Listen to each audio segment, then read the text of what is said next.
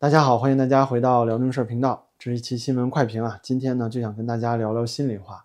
说为什么看到长丰医院这次的悲剧，让我一个北京人感觉瑟瑟发抖。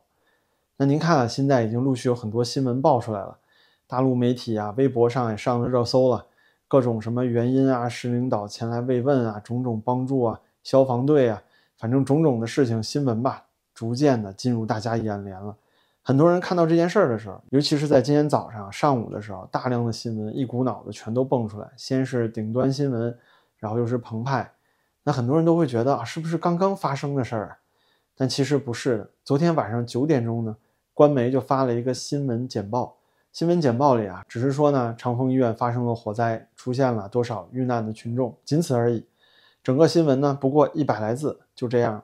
那之后呢，我觉得这件事情应该会挺大的。因为二十一个人啊，朋友们，在北京这种事情呢绝对不多见。您说这个啊发生这种事故，那全国哪儿都有，对吧？有时候还有这个燃气管爆炸呢，看起来好像很正常。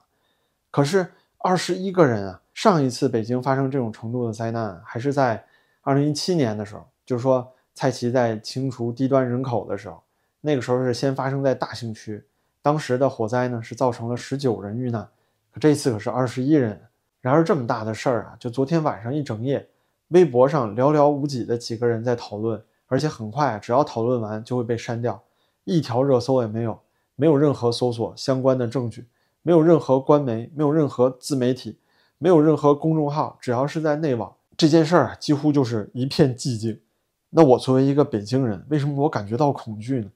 首先，昨天晚上我九点钟看到这个新闻的时候。我也找了一些啊相关的信息，但是仅有啊一小段视频，呃，我收到的，所以我发到了我的推特上。那个时候啊，我看到其实，在境外大家还是很关注，但是在内地的媒体呢，没有什么人啊去聊这件事情，在抖音上相关的报道也非常非常少。那我就在想，这是怎么回事呢？百思不得其解。难道这么大的这个事故发生了，没有人关注吗？没有人在意吗？没有任何一个新闻媒体想要去报道吗？我感觉很诧异的时候，我知道肯定是媒体，肯定是新闻被控制住了，肯定是网信办不希望这件事儿在昨天晚上那个时间点进行传播。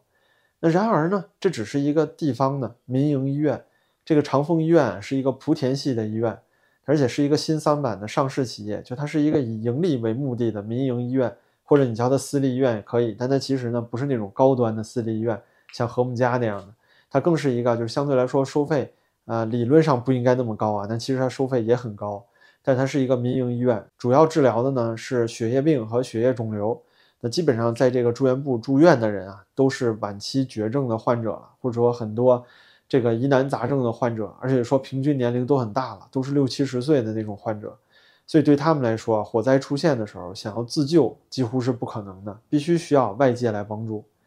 那这件大事儿发生了。到今天早上，铺天盖地的热搜，现在啊，热搜前十都有好几个是关于长风医院的。同时呢，关于莆田系这家医院的背景，它有多少个股东啊？它的这个院长啊是大专学历，等等等等，很多事儿啊全都被爆出来了。同时啊，这间医院，您看说在丰台区，丰台区不是什么偏远的区啊，在北京，北京从南三环开始就都是丰台区了。那丰台呢，算是城八区之一啊，以前叫城八区，现在只有六个区了。城中间呢是啊东城西城宣武崇文，现在只有东城区和西城区。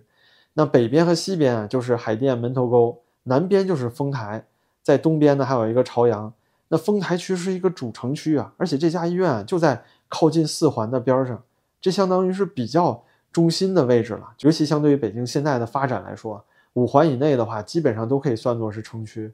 那这么大的一件事儿发生在城区里，没有任何报道。那什么时候发生的呢？是昨天中午开始烧起来的，下午两点的时候火就已经被扑灭了，等于整件悲剧啊就发生了这么两个小时。那该出的事儿、该走的人，这两个小时内啊也都完成了。到了五点钟的时候，医院就已经确认了，说有二十一个同胞啊逝去了。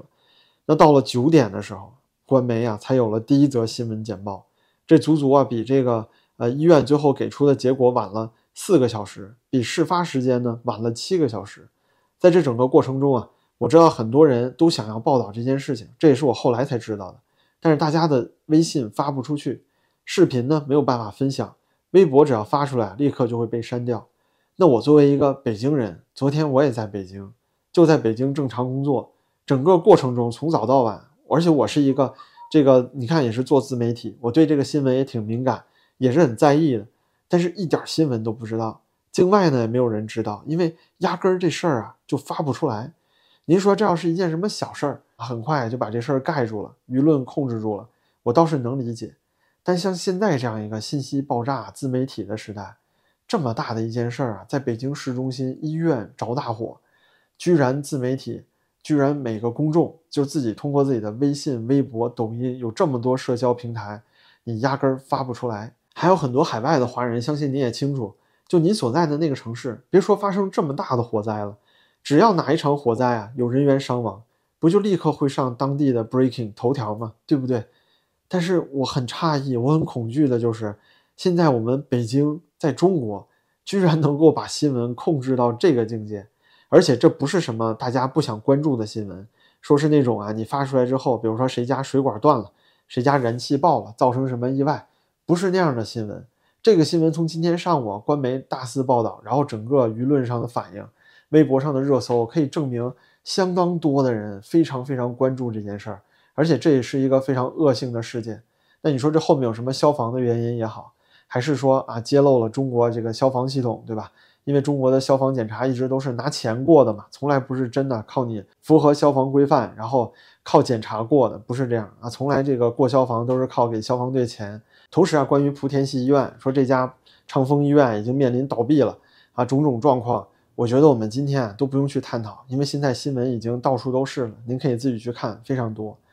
我只是想从啊，我一个北京人的心理层面，就表达出这件事情为什么能够让我们感到如此的恐惧。如果说这种情况能够发生这一次，那您说是不是有很多事情其实根本就没有被报道出来？未来是不是会有更多这样的事儿？他想要什么时候报道就什么时候报道。如果说他今天不想报道呢？以前呢，我不相信他是能做到的，因为每个人的手里都有手机，手机都有摄像头。这件事儿发生的这个地方，丰台区四环。这是一个相当繁华的地方，周围有很多很多人，现场冒着巨大的浓烟，那么多人都拍下了视频，但是发不出来。我自己在北京，我完全没看到。你可以想见啊，就这种老大哥级别的严酷的舆论管制手段，已经达到什么样的境界了？那么在这件事儿发生的昨天下午两点，一直到夜里九点发出第一条官方简报，直到现在啊上午过了十二个小时，才出现各种热搜、各种讨论。我们可以看到啊，是现在的舆论被管制到了一个什么样的程度？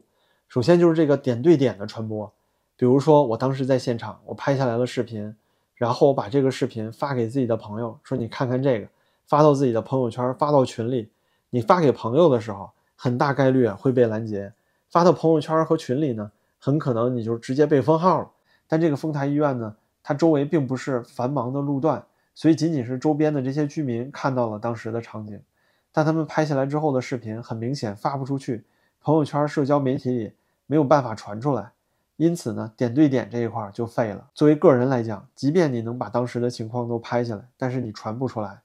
第二呢，社交媒体就是微博和 B 站、抖音上的审查，这种种审查意味着，只要你这件新闻是社会敏感事件，发现了是在北京啊比较敏感的事情发生的事故，那么肯定所有相关的新闻第一时间会被 AI 自动就拦截下来。你根本就发不出来，然后呢，会有人在后台审核。如果说你这条新闻符合他们的标准，觉得这没什么事儿，那就可以发出来。但如果像这一次长丰医院这样的事情，那很遗憾就是发不出来。这就等于是啊，点对面传播的方式也是不可行了。就你想通过个人的方式把你自己的视频传给抖音啊、传给 B 站这样的公共平台，你也做不了。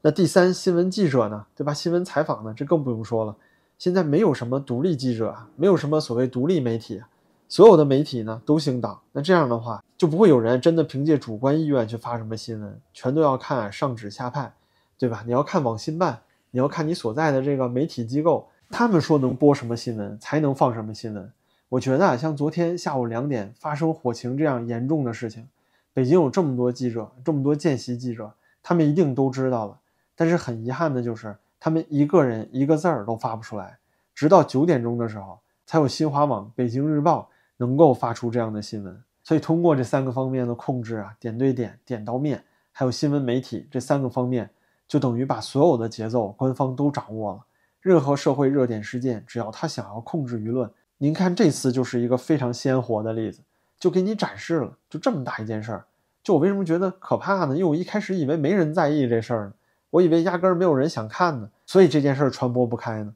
结果今天上午看到啊，直接冲上微博热搜，这么多官媒大肆报道，都是几万人啊，十几万人在下面做评论，这就说明啊，大众是关注这件事儿。那么如此的一个新闻热点啊，就能够生生的被摁住十二个小时，然后在这个两点到九点之间七个小时之内，能形成一个新闻上的真空，这种实力。这是让我真正恐惧的原因，这就让我想到啊，当初四通桥的时候，还是有很多人能够把这个新闻发出来的，能够把现场视频传导给境外。所以说这次长风事件，就让我感觉到中国政府应该是对舆论的控制又升级了，就达到一个新的高度了。那就是说，非常有可能下次再出现四通桥事件的时候，相关的视频、现场的画面就发不出来，就发不到境外。那去年这一年，经历了四通桥，经历了白纸革命。很多事情啊都是在境内发生，然后从海外发酵，再传导回国内的。那这种模式还可不可以再继续下去？我觉得要存一个问号了。毕竟啊，像这次对于一个火灾的事故都能把舆论控制得如此到位，那如果是敏感的政治事件，您觉得他会做不到吗？所以说真的是让人越想越后怕。那我也知道很多人说啊，说只要我生活的好就行了，你这舆论管不管制啊？政治和我有什么关系啊？那我就觉得等到真有关的时候。等到你也和这个医院里的人一样，和贵阳大巴乌鲁木齐大火里的人一样，和那些因为三年疫情封控而破产自杀的人一样的时候，那你就可能被铁拳直接碾成齑粉了，你就不存在什么再考虑和你有没有关了，对吧？直接就 game over 了，你还能有什么重来的机会吗？没有了，朋友。所以说，朋友们，你们能感受到这份恐惧吗？我觉得是每一个在大陆的人切身能够体会到的吧。好吧，今天啊，先跟大家聊到这里。您的支持对我非常重要，感谢您的点赞、订阅、转发，咱们就下期再见吧，大家都保重。